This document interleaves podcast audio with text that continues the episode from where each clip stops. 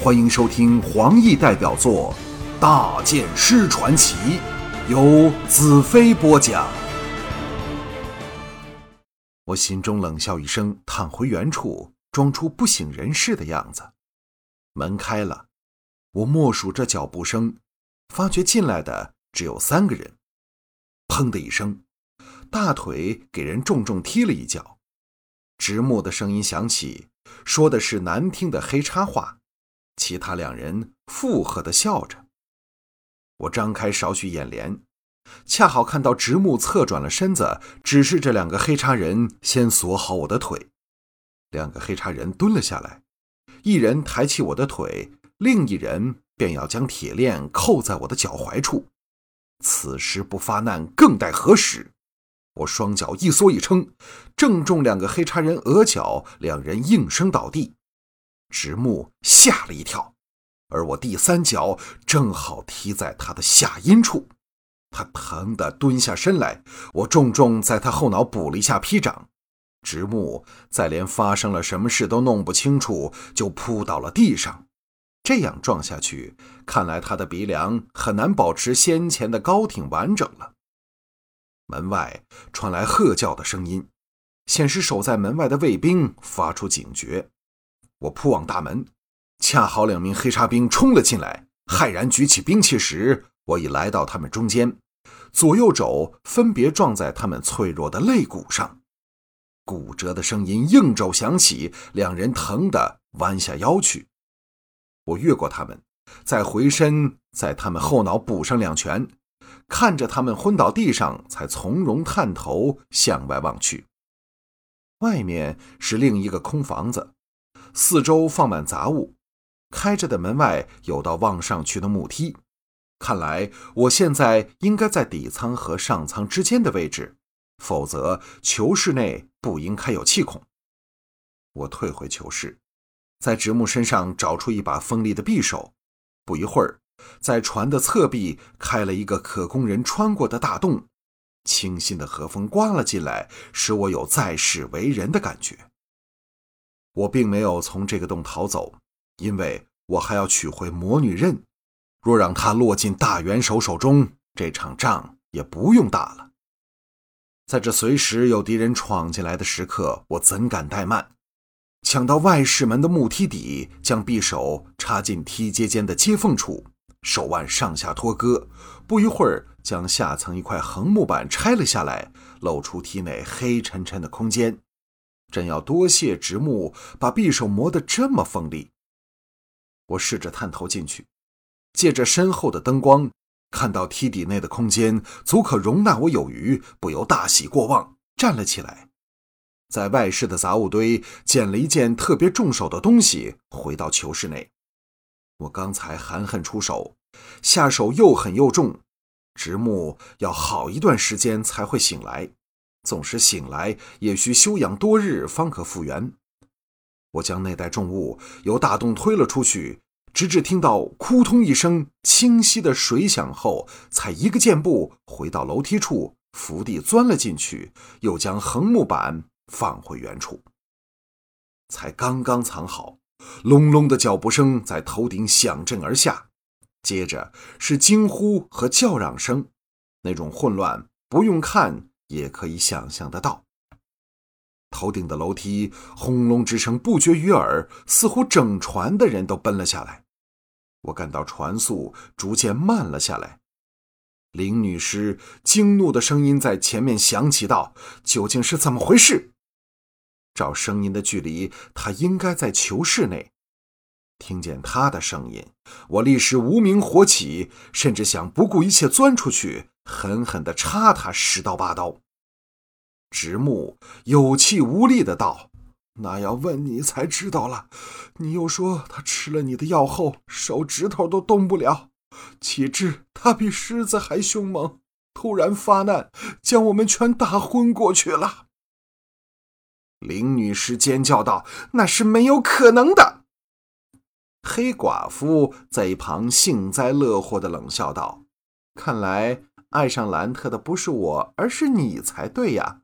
哼，我看你怎么向姚笛和帝君交代。”林女士方寸全失，尖叫道：“她定然逃得不远，无论上天下地，我也要把她抓回来！”一阵急剧的脚步声由远而近，再从我头顶上隆隆走去。黑寡妇娇笑道：“你别那么急，船还没靠岸，小心掉到河里。”我大感快意，差点鼓起掌来。黑珍珠戴青青的声音也响起道。直神将，你的脸色很难看，回房休息吧。直木断然道：“不，林女士说的对，这里离开刘仙城最少有一百多里，我不信他能走到哪儿去。我要将他带回来，碎尸万段。”连丽君冷笑道：“你的良心在哪儿？兰特放了你不杀你，你不但不感激，还要将他碎尸万段，你算哪门子的英雄好汉？”直木显然心神大乱，怒道：“你究竟站在哪边的？”连丽君淡淡道：“现在是你和林女士让人走了，不是我连丽君。告诉我，你是否是林女士的同谋，将我辛辛苦苦抢回来的人放走了？”直木沉默下来，无言以对。沉重的脚步声再响起，在我头顶上去了。接着响声隆隆不绝，好一会儿才停下来。当然是直木的手下都随他去了。大船一下巨震之后停了下来。戴青青的声音道：“莲花旗，你和你的人是否参加对兰特的搜捕？”连丽君默然半晌，向左右喝道：“你们全滚上去！”我和戴神将有几句话要说。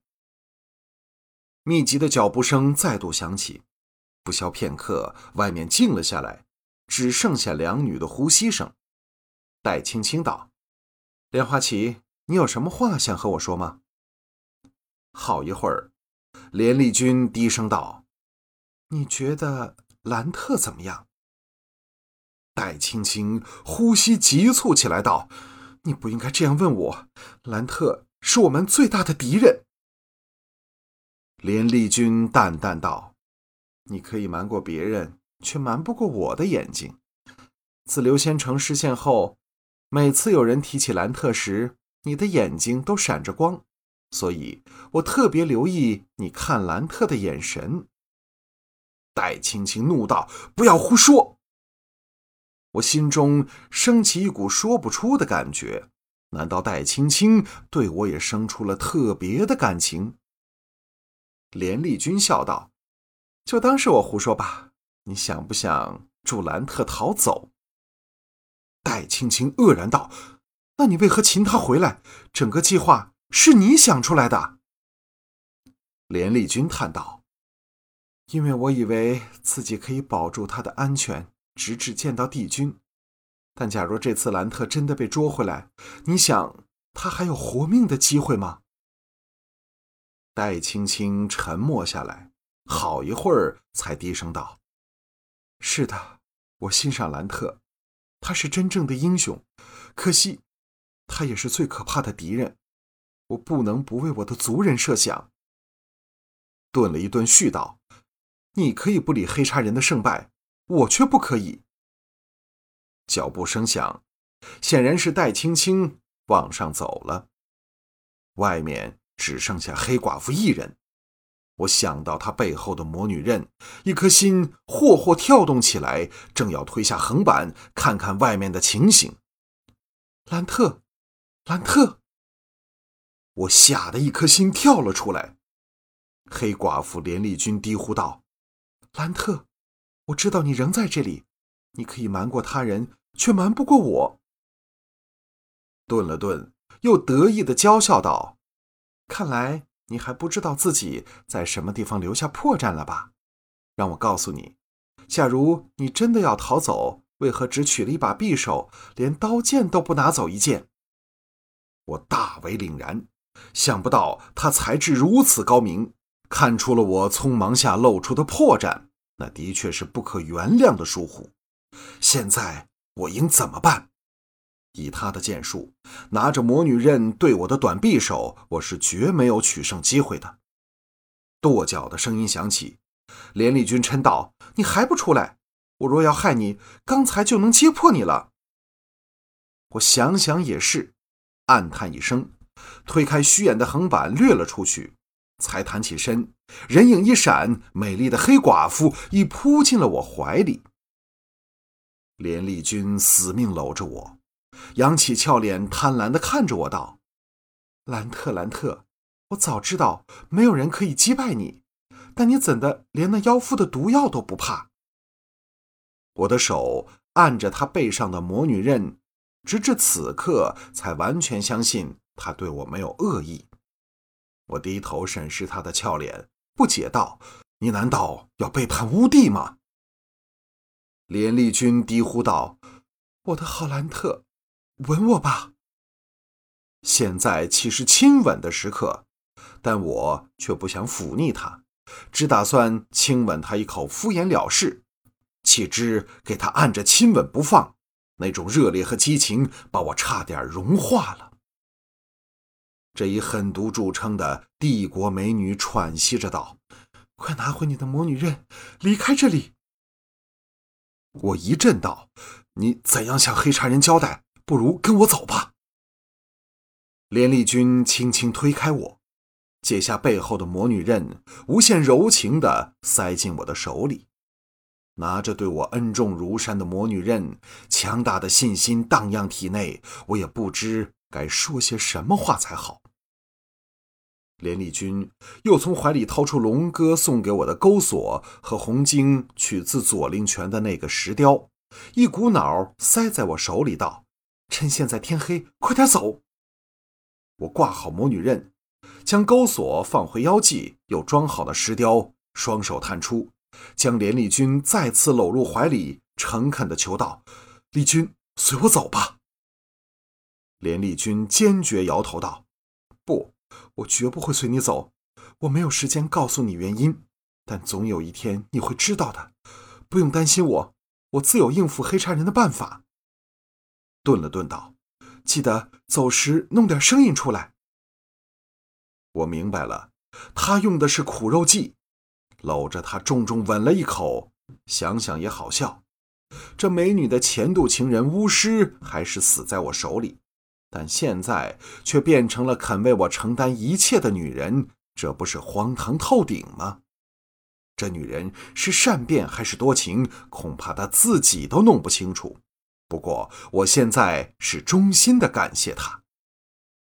我来到囚室的破洞前，回头望去。黑寡妇连丽君站在那里，深情地望着我。